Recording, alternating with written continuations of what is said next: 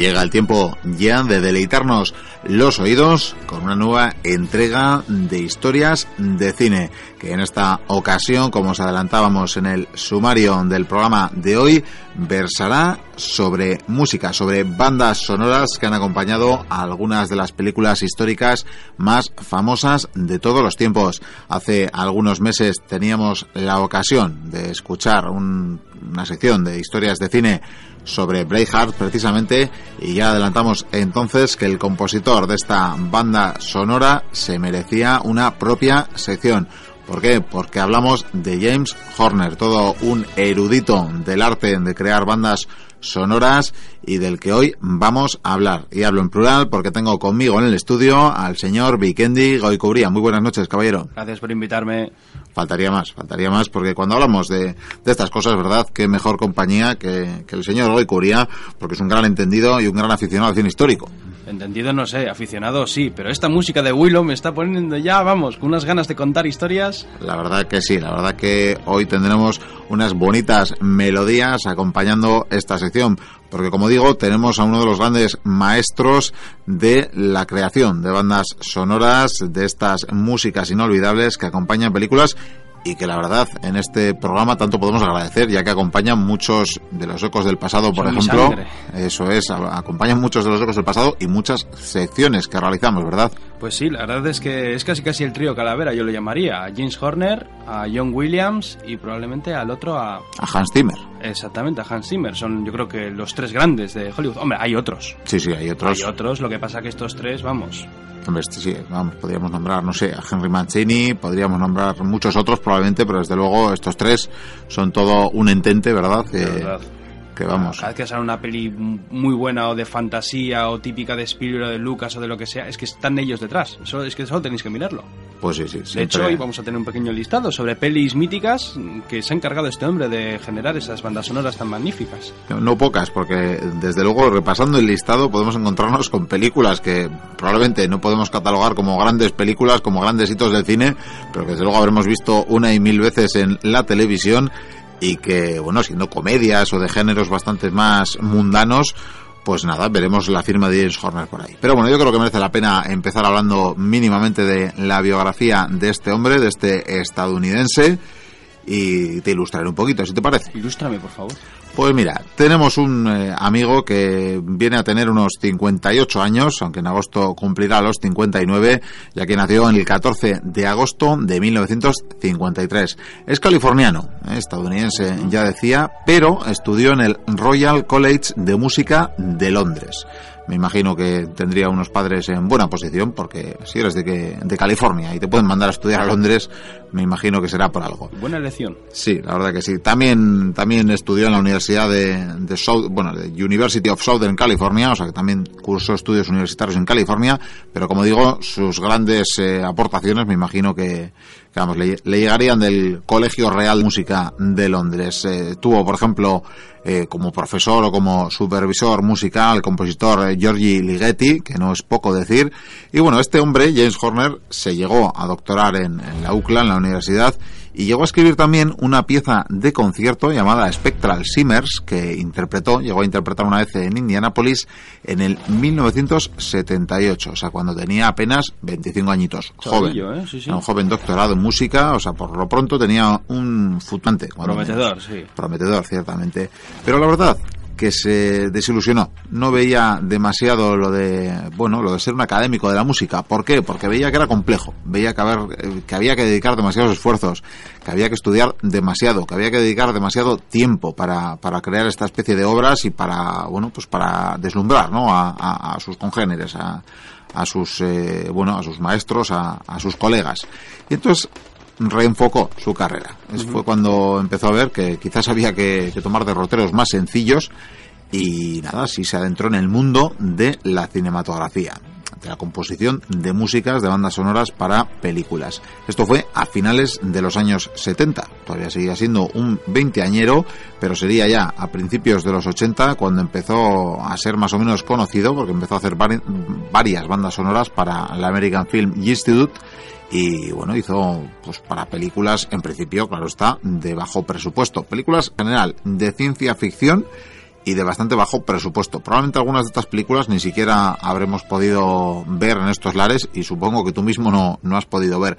Por ejemplo, nombro algunos títulos. The Lady in Red, que no me suena que haya sido eh, traducida al castellano. que no. Eh, la primera creo que fue Up from Depths, o sea, bueno, más allá de las profundidades o algo así, del año 79, ya ves, a finales de los 70, como decía antes, y ya tenemos algunas que sí se han traducido al, a, la lengua hispana y por tanto las hemos podido ver por estos lares, que serían Los Siete Magníficos del Espacio, Humanoides del Abismo, Bendición Mortal, La Mano, Lobos Humanos, vamos, podemos ver que no suenan a películas de, alta calidad, ¿verdad? Va a ser que no las he visto, ¿eh? No... Pues no, no, la verdad que probablemente no. Bueno, sería ya en el año 82, buen año creo para nosotros, no, vamos a explicar por qué, pero es buen año para nosotros, cuando empieza ya mm, bueno, digamos que no es que vaya a encumbrarse en el éxito, pero sí que tiene una oportunidad importante, que viene a ser el crear la banda sonora para la secuela de Star Trek. Ahí sí. Ahí sí, ¿verdad? Ahí, es cuando podemos empezar a seguirle. Estoy poniendo ya los dedos de Spock, ¿eh? Sí, sí, básicamente. Bueno, pues como decimos, en el año 82 crea la banda sonora para Star Trek 2, que tuvo como sobrenombre La ira de Khan. La ira de Khan bueno, que parecería, parecería cine histórico ya, ¿no? ¿Verdad? Con esto de la ida de Kant, pero bueno, la mayoría de los triquis nos dirían que cuenta como cine histórico sin ningún problema. Por supuesto, por favor. Faltaría más, faltaría más. Bueno, pues como digo, aquí tiene una, bueno, una oportunidad de la mano del director Nicolas Meyer, quien le, bueno, le dio este trabajo como compositor de Star Trek y por tanto eh, la oportunidad de hacer, eh, de empezar a hacerse conocido. Y sería poco más tarde, sería unos, eh, bueno, pues apenas un año un año después cuando tuvo la oportunidad de hacer la banda sonora de Límite 48 horas, que bueno, tenía unos actores por aquel entonces no tan conocidos como con el tiempo serían, que era Eddie Murphy, que todavía no era muy conocido, y Nick Nolte, que no está mal, ¿no? Ah, ya sé cuál es. Eso es. Entonces, ya me suena, mira, ya vamos bien. Sí, que, que, luego, si no me equivoco, tuvo secuela, además, esa película. Segunda parte, sí. Sí, sí, y que creo que con Star Trek también repitió este hombre, así que vamos. Sí, hizo la, la, tercera Star Trek. Sí, eso es, le gustaron, le gustaron las sagas. Bueno, el caso que estas obras ya le empezaron a, colocar, en, bueno, en una, en una buena, digamos, hornada, ¿no? De, de, películas, o por lo menos, si no eran grandes películas, sí, sí que eran conocidas. En 1983, eh, bueno, sí, hizo la música para la peli Cruel de, de Peter Yates, que no sé si esta la has podido ver. No me suena. Esta ya es algo más clásica.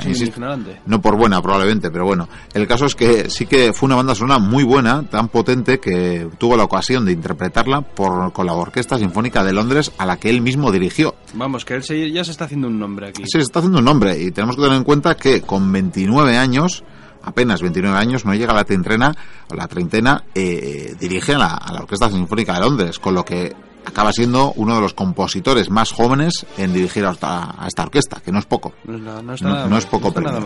Bueno, el caso es que al dirigir eh, esa pieza, ¿no? Al, grabar esa pieza, pues recibió una fuerte ovación de los propios componentes de la orquesta. Y lo cierto es que, como decía al principio, el film, la película, no fue para nada pues eh, una gran película, no fue muy loada, no tuvo un gran éxito, pero sí que la banda sonora se convirtió en una de las favoritas de, todos los que sigan a este hombre, la verdad. Y bueno, nos vamos ya al año 86. Entre tanto, pues tiene más eh, películas conocidas, pues como, por ponerte un ejemplo, Gorky Park, la secuela de Star Trek, la tercera en este caso, que sería En busca de Spock, en el año 84. También hizo películas como Cocoon, que también es bastante conocida y que de hecho tuvo también secuela. Esta película aquí, hizo la banda sonora de Alien. Sí, sí, hizo la banda sonora de Alien y es precisamente lo que le iba a dar también una nueva oportunidad. Pero antes ya empezarían los premios. En el año 86, que es precisamente cuando, cuando hace la película Aliens el regreso, recibió algunos Grammys por alguna de sus obras, por la mejor canción, por la mejor canción también por Somewhere Up There. También recibió su primera nominación a los Oscars y esta ya por la que nos comentas, precisamente por Aliens y que claro, aquí ya empezamos a tener nombres más conocidos, porque ¿quién dirigía esta película? James Cameron. James Cameron, el grande. efectivamente, el gran James Cameron, que a la postre le daría también eh, muy buenas eh, vivencias a James Horner. Luego diremos por qué, aunque que yo creo que... le contrató más veces, ¿no? Sí, sí, le contrató más veces y le dio la oportunidad de ganar por primera vez el Oscar. Pero bueno, llegaremos, llegaremos a este momento. Bueno, el caso es que con el tiempo pues compondría cosas como, bueno, Leyendas de Pasión, empezaría esa época de los 90, tendría antes de llegar a los 90 precisamente esa gran película de animación de En busca del Valle Encantado. Oh, qué bonita, qué bonita niños, a ver, a ver, qué era Que la voy a poner ahora para que suene de Ponla, fondo. ponla, ponla, que es una peli muy bonita. Qué maravilla los dinosaurios. Bueno, pues eh, con esos dinosaurios nos iríamos a bandas sonoras tan entrañables como la que compuso en el año 88 para Willow, que creo que se merece todo un punto y aparte porque esa gran película de ciencia ficción. ¿verdad? Todos los de esta época más o menos, incluso algunos añitos más, ¿quién no ha visto Willow de pequeño y ha flipado? Ya está alucinando viendo a Matt Mardigan con su espada que se caía y todo. Eso es, yo Era muy creo- simpático todo. Yo creo que nadie que no tenga unos buenos recuerdos en los años 80, finales de los años 80, eh, no dejará de, de recordar eh, esa proyección de Willow en el cine, ¿verdad? maravilla. Anda que no tiene alguna semejanza ni nada con el Señor de los Anillos, eh. Tiene bastantes. Esos pecs y los hobbits. Yo de hecho voy a hacer una, en fin, un, un lamento, voy a, voy a evocar un lamento a los cines Capitol, ya perdidos totalmente en Bilbao, como tantos cines que hemos perdido en esta ciudad, de hecho ya quedan muy pocos y, y la mayoría son más bien en centros comerciales, pero, pero sí, sí, recuerdo haber visto la película de Willow en los cines Capitol. Qué maravilla. Yo ayer fui al cine y salí muy cabreado. ¿Sabes por qué? Cuéntame. Porque pagué la entrada, fui a ver una película y me metieron en una sala pequeña. Y digo yo, si yo pago lo mismo que los demás, ¿por qué algunos tienen una sala grande con una pantalla grande y a mí me ha tocado una sala pequeña? Bueno, una pues, pantalla pequeña. Esto ya sabemos, el Si último se estreno... paga la calidad, que es muy caro el cine, todo Sí, se sí, ha dicho. es muy caro, es muy caro. Pero bueno, ya sabemos que esto es, eh, pues en fin, el, pagar y el último estreno en pantalla grande y el resto pues lo vamos llevando a las pantallas pequeñas. De verdad. Oh, veo aquí que también se encargó de hacer la banda sonora de Tiempos de Gloria. Pues sí, sí, en, Muy buena. en el año 89, también Muy toda, toda una hazaña esa banda sonora. En fin, pues eh, llegaron los gloriosos 90. Y digo gloriosos porque desde luego aquí yo creo que sería encumbrado. Voy a obviar, aunque quizás habría que mencionarla, que en el año 89 hizo también la banda sonora de una película que, en fin, no, no es una gran película, pero ¿quién no ha visto Cariño encogido a los niños? ¡Ay, por Dios! sí, sí. Hizo en la banda sonora. Hizo películas como, como esta. Pues, pero bueno, digo que llegan los 90 y empieza a hacer, pues por ejemplo, la secuela de, de Límite 48 horas, ¿no? Hizo 48 horas más. Eso me recuerda- la de cariño encogido a los niños, ahora que te has dicho lo de Willow, Willow en el cine, yo vi esa en el cine. Bueno, no hace falta que cuentes aquí tus vergüenzas, Vicente. Sí, de, de verdad. No pasa nada. Eso de la hormiga gigante, bueno, sí. fue- Bueno, como decía, llegan los años 90, los años de gloria, y compuso cosas como Rocketeer, que fue una película bastante conocida en sus tiempos, como Juego de Patriotas, bastante más sí, conocidas. Corazón Trueno también, En busca de Bobby Fischer, una película bastante, bastante recomendable y memorable, y bueno, pues el informe Pelícano, Leyendas de Pasión, eh, Muy una buena, gran banda buena. sonora, no voy a entrar en, a valorar la película, la peli- que tampoco está mal. Bueno, la peli cuando está en la guerra sí, que sí, va sí. con el Tomahawk, a mí eso me dejó... Tiene tomas Es lo que inolvidables. contamos, que vamos, yo estoy en la trinchera alemana y veo a mis hombres con la cabellera cortada y con flechas y vamos, Pues sí, pues sí. me asusto. Bueno, y la siguiente, que le valió una nominación al Oscar, Apolo 13, en el año 1995, que aquí sí entraría más el cine histórico, ¿verdad? Pues sí, es historia, quieras Sí, o no, sí, sin duda. pero... Pues esta película le valió una nominación al Oscar. El mismo año también, la siguiente en, en- en componer sería Casper, que también es una película, una, una comedia para, bueno, para toda la familia, digamos. Tenía pero- una melodía bonita, recuerdo. Sí, sí, no, no, no estaba mal. Y bueno, ya la siguiente, porque el mismo año lo cerraría con otra película. Hablamos de un compositor que era capaz de, pues solo en el año 80, o sea, en el 85, no, perdón, solo en el año 95 llegó a componer seis bandas sonoras. Atiza. Por poner un ejemplo de, de la gran productividad de este hombre. No para, ¿eh? No, no, no, no paraba. Que esto en se enlazaría con otra cosa que diremos luego, ¿no? Pero bueno, esto, esto ya es aparte. Bueno, llegamos en este año 95 al punto donde arrancábamos la sección. Braveheart. Mel. Gibson dirige su primera película, pues elige a James Horner. Quizás mejor.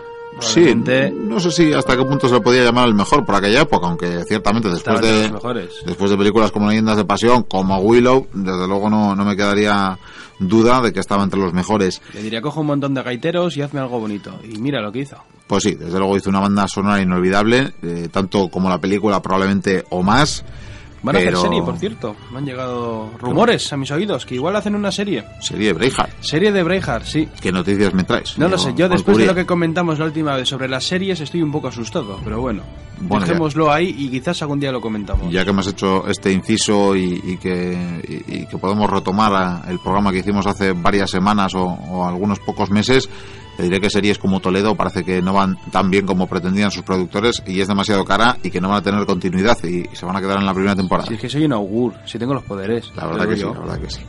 Bueno, con esta película, con eh, Braveheart, mm, pues en fin, Se lo llevó decir ya el Oscar. que es maravillosa, que ya sabemos que es maravillosa, pero lo cierto es que ese mismo año Ah. también pujaba por el Oscar a la mejor banda sonora, pues una película que a priori quedaba bastante más en el, tintero, pero que se llevó, se acabó llevando el Oscar. El cartero y Pablo Neruda, de Luis Enrique Bacalov, pues eh, este resultó el ganador de, del Oscar y nada, pues con Braveheart eh, James Horner se quedó a las puertas de, del Oscar, solo se quedó con esa nominación. Bueno, nominaciones tendría ya unas cuantas encima, me imagino. Sí, nominaciones arrastraba ya unas cuantas, desde luego, desde, luego repasaremos las nominaciones a los Oscars que tuvo, pero desde luego tuvo unas cuantas, aunque arrancaría un poquito más tarde, arrancaría un poquito más tarde y ya veremos con qué, aunque ya lo hemos adelantado al principio.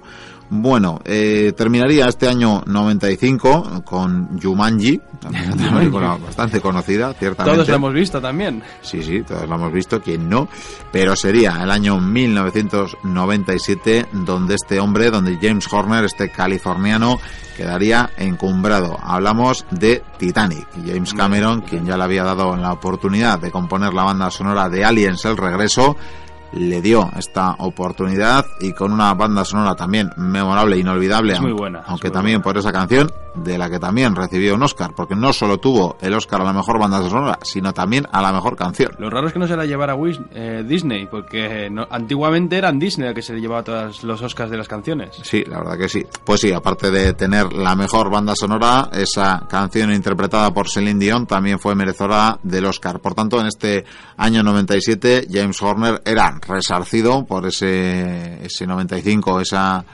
esa lucha con, en este caso, el cartero y Pablo Neruda, que en la que no pudo ser vencedor en el año 97, con una banda sonora que, bueno, guardaba parecidos con, con Braveheart o con algunas bandas sonoras anteriores, con Leyendas de Pasión. Realmente tenía, Mm. ¿no? Algunos acordes ser, similares. hombre. Lo que pasa que eso es como... con- mira, según día, por ejemplo, hacemos de John Williams, podemos contar también tonos parecidos. A la, hora- a la hora de poner la música de fondo, notaremos que hay muchas melodías que se parecen, es que se autocopian. Bueno, en el caso de John Williams, la verdad que podemos decir que como sus eh, más grandes obras son entre, entre Indiana Jones y la saga de la Guerra de las Galaxias, no tiene mucho problema, porque siempre se puede repetir hasta la extenuación y de hecho... Su- Superman, tío. También, Superman. también, también, pero el espectador quiero decir que espera que se repita. No, no, Hombre, no. también- es verdad. Sí, sí. con Star Wars, si lleva seis pelis, pues... Si no se repitiera, desde luego lo echarían de menos, casi, casi. Bueno, terminaremos ya los años finales porque digamos que este fue su cenit, fue su cumbre y bueno, no por ello dejaría de hacer grandes bandas sonoras. En ese año siguiente a, a ganar los dos Oscars hizo la banda sonora del hombre bicentenario, Preciosa. ahí repetiría el protagonista de la película con Jumanji, por más que sean muy Estoy diferentes. ta- también hizo la de la máscara del zorro, que es muy bonita, ¿eh? Sí, hizo la de la Sí, máscara del zorro. español ahí muy y la de su secuela muchos años más tarde, unos cuantos años más tarde, haría también La leyenda del zorro, hizo también La tormenta perfecta, otra Y película también la memorable. de, la de Una mente maravillosa, ahí se autoplagió a sí mismo para hacer esa banda sonora, porque se basó en la banda sonora del hombre bicentenario. Totalmente. Si alguien algún día se pone a escuchar esas dos bandas sonoras, dirá, hostia, es verdad, tiene, tienen el mismo tono, pare- muy parecido. Sí, sí, son más que similares, la verdad que sí. Bueno, también hizo en ese mismo año, que por una mente maravillosa que nombrabas tú, fue nominado al Oscar una vez más, Claro. pero en ese mismo año hizo otra película que desde luego, este es un programa de historia y, y- y realmente deberíamos traer aquí, Enemigo a las puertas. Enemigo a las puertas, qué pedazo de película y de banda sonora. Pues sí, sí, también, también fue el compositor de esta banda sonora. Muy buena. De hecho, creo que cada vez que hablamos de la Segunda Guerra Mundial suena de fondo. Ah, sí, no digo más, que creo que no tenemos otra cosa. Desde luego habrán sonado unas cuantas veces por aquí. Bueno, en el año 2003 se compuso la banda sonora para la película Casa de Arena y Niebla, que igual ha pasado más desapercibida, pero también acabó, acabó mereciendo una nominación al Oscar, en el año 2003, como digo. No está mal. Bueno, año 2004. No está mal, no está mal para el cine taquillero, ya que hizo la banda sonora de Troya, nada más y nada menos. Ah, bueno. eh. Bueno, aquí, Tiene algunas melodías decentes, pero... bueno, aquí vemos que nuestro particular, épico, igual... nuestro particular crítico no, no la vio con tan le buenos ojos. Ahora, le faltaba chicha a la banda sonora y a la peli, yo creo. Pero bueno, Bueno, pasa, pasa palabra. Brad Pitt da para lo que da, probablemente fue su culpa. Brad, Brad Pitt era un ninja, no era un griego. Bueno, avanzamos en el tiempo. En el año 2005 hizo, por ejemplo, La leyenda del zorro, la secuela de La máscara del zorro de la que ya hablábamos, con el admirado Antonio Banderas de Vikendi como protagonista. Y en el año 2005 compuso la banda sonora del Nuevo Mundo, por ejemplo. Ah, Y ya nos pasamos al 2006, donde compuso otra vez bajo la batuta, en este caso en la dirección de Mel Gibson, una película también muy conocida y que hemos comentado aquí alguna vez, Apocalipto. Apocalipto. Apocalipto, que no está. Además son nada bandas mal. muy diferentes, ¿eh? La Nuevo Mundo además es unas melodías muy suaves, con pajaritos de fondo, y Apocalipto, la verdad es que sí, son muy diferentes, ¿eh? Bueno, en este caso la de Apocalipto tiene algunos tonos Tiene similares. raro, sí. Similares. En este caso, en estas dos películas hay tonos similares. Aunque ahora que lo dices, voy a, creo que voy a echarle una ojeadilla para ver si lo utilizamos de vez en cuando. Bueno, deberías, deberías. Voy a recordar. Bueno, año 2007, Las Crónicas Spiderwick, una película también para toda la familia, pero bueno, Sí. bastante Yo- taquillera. Yo, como no tengo una familia, no, no, la, he visto, no la he visto. no. Y al año 2008, El niño con el pijama de rayas, que esto también podríamos enclavar en cine histórico, desde luego, porque nos habla de funestos años de los campos de concentración nazis, ¿verdad? Ahí me has pillado porque sé de qué va, pero no la he visto aún. No tengo tiempo. Bueno, pues no te, no te contaremos el final Pero entonces. es triste, porque, a mí luego- es triste y me pongo triste. Desde luego es bastante pena. triste, sí, sí, sí, sí. Sí. Aquí vemos que el señor Goicuría no, no, no es capaz Yo de un verla porque... corazoncito y luego lloro, lloro como todos. Sí, podría ser. Bueno, año 2009, nada más y nada menos que Avatar. Muy buena. Volvemos otra vez con James Cameron, con Muy el que había iniciado mm, su prolífica carrera con Alien, pero que le valió también el Oscar con eh, Titanic, que pues bueno, pues prácticamente 10 años o 12 años antes y bueno, le volvió a dar la oportunidad por Avatar también fue nominado al Oscar, aunque no consiguió la estatuilla, parece que le- se le sigue resistiendo desde, desde obtenerlas Además, con Titanic. Una banda sonora de tres CDs, ¿eh? Delita. Nada más y nada menos. Sí, Sí, hablamos de una película larga y entiendo que volveremos a tener noticias de James Horner ya que va a haber secuelas. Es que se, se supone que de Avatar va a ser trilogía. Por cierto, no sé, el otro día cuando estaba con los críos me decían que Avatar se parecía a una película, a un hecho histórico, y no recuerdo que me dijeron y yo les dije, estáis muy equivocados. Y les dije, Avatar, es que... ah, eh, bueno, más gente se ha dado cuenta, claro, pero es que Avatar es el séptimo de caballería, es Little Big Horn. Es Caster y su séptimo de caballería contra las naciones Sioux. Encima tienen el detalle incluso de los Navi ponerles esas crestas en lugar de ir, bueno, que van en esos caballos, llevan esos arcos. Es Little Big Horn, es muy curioso. Sí, la verdad que actúan como indígenas que desde luego se pueden identificar con, con los Sioux sin ningún Con problema. muchas garras y monstruos que vuelan y eso, pero bueno, Sí, a los. Sioux les habría venido bien. Son aderezos, si no les hubiera venido nada mal, ¿verdad? Tanto, tanto animal. Bueno, pues eh, este sería un somero repaso. Con el tiempo ha ido haciendo más cosas. Además es un hombre que ha combinado, hablamos de, en el repaso de, bueno, pues desde el finales de los 70, ha podido componer cerca de 100 bandas sonoras, que se dice pronto. 100 bandas cerca sonoras. de 100 bandas sonoras, solo hablando de cine comercial, porque también ha hecho películas para series o, bueno, o películas que no han sido estrenadas en cine. Hay O que ver. Hablamos de un prolífico compositor Vamos, que este no se sienta y espera. Y que desde No para. luego en el terreno del cine histórico pues ha dejado cosas como las que hemos comentado, ¿no? Como Braveheart, como Enemigo a las puertas. Es evidente que es el típico compositor que si quieres hacer una peli histórica puedes contar con él y te puede hacer un buen trabajo.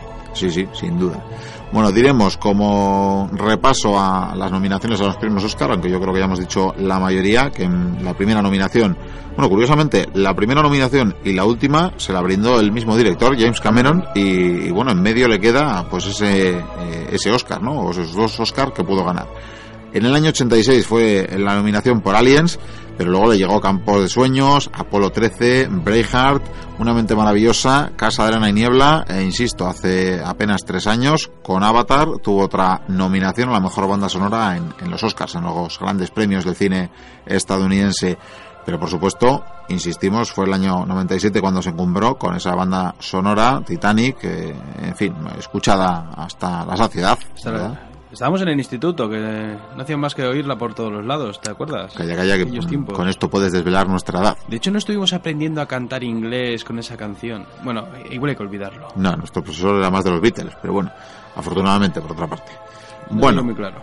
Con esto casi terminamos. Tan solo hablar de que James Horner tiene bastantes críticos que le acusan, mm, primero, de plagiar a, bueno, pues a compositores tan conocidos como Mozart. Hablan de que toma obras no tan conocidas de compositores clásicos y que las transforma o las utiliza para sus eh, bandas sonoras. Y desde Pues luego, Igual tiene más mérito. pues sí, la verdad que sí. De Mozart a Avatar, ya me dirás Sí, tú. sí, sí, hay un salto.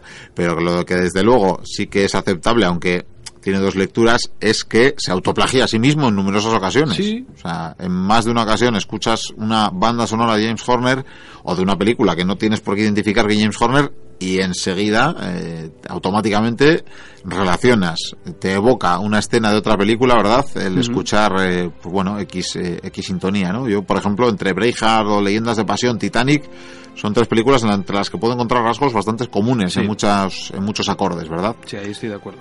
Y de hecho, pues hay un movimiento en internet y un grupo de Facebook que critica esto y que sí, sí, eh, llegan a poner nombre de Parabará. ¡Ay, Como- para, para! sí. Eso salió en la sexta 3. Sí, bueno, pues que cogió una vez que utilizó un para para ese, soni- Eso es, ese eso es. ruidito Ese y lo ha sonido. utilizado tropecientas mil veces. Sí, pues ese sonido lo ha utilizado hasta la saciedad, que por otra parte sus eh, fans dirán que es la seña de identidad y es la firma de James Horner, que no es que, bueno, que no es malo, sino que sencillamente es su firma. Es su rollo y ya está. Se tiene es. que darle vueltas. Y bueno, hay también quien dice que en los últimos años se ha dedicado más a usar un recurso eh, para enfatizar la tensión de la escena que, bueno, pues eh, lo que hace es eh, un descenso de, de notas, un descenso melódico, una progresión de, de notas en caída que utilizan algunos trabajos que ya te comentaba antes, como El Nuevo Mundo, eh, Apocalipto también y Avatar, en este caso, ¿no? Entonces... Mm. Parece que va por rachas, ¿te das cuenta? Sí, sí, unos sí, sí. años se va por un lado, luego se va por otro, hasta que aparece un proyecto que igual le cambia. Pues sí, pues sí. Bueno, y poco más diremos de este hombre que suponemos que le veremos eh, o le escucharemos más bien pronto en las secuelas de Avatar cuando menos. Ha hecho otras cosas el año pasado como Black Gold, hizo también hace no tanto la última versión de Karate Kid. Con esto nos enseña que está dispuesto todavía a hacer películas que, en fin, eh, como mucho tienen vocación comercial y el taquillera. hijo de Will Smith, es que... Sí, sí, cualquier cosa, cualquier cosa. Pero bueno, dicho esto, no podemos dejar de admirar las grandes bandas sonoras que nos ha dado este hombre, que nos ha dado James Horner, y que seguiremos escuchando probablemente en este programa porque aderezan como nadie las eh, secciones y las evocaciones históricas que nos empeñamos en transmitir a nuestros oyentes, ¿verdad? Sin James Horner la biblioteca perdida no sería posible. Bueno, y para pues despedirnos, ¿qué te parece si pincho la banda sonora del zorro? Que una oyente me llamó una vez preguntando cuál era porque le gustó. Vamos a dejarla puesta. sospecho que sé que oyente, pero de acuerdo, con la banda sonora de la máscara del zorro, despedimos y que sirva como homenaje al grandísimo James Horner. Hasta luego. Agur.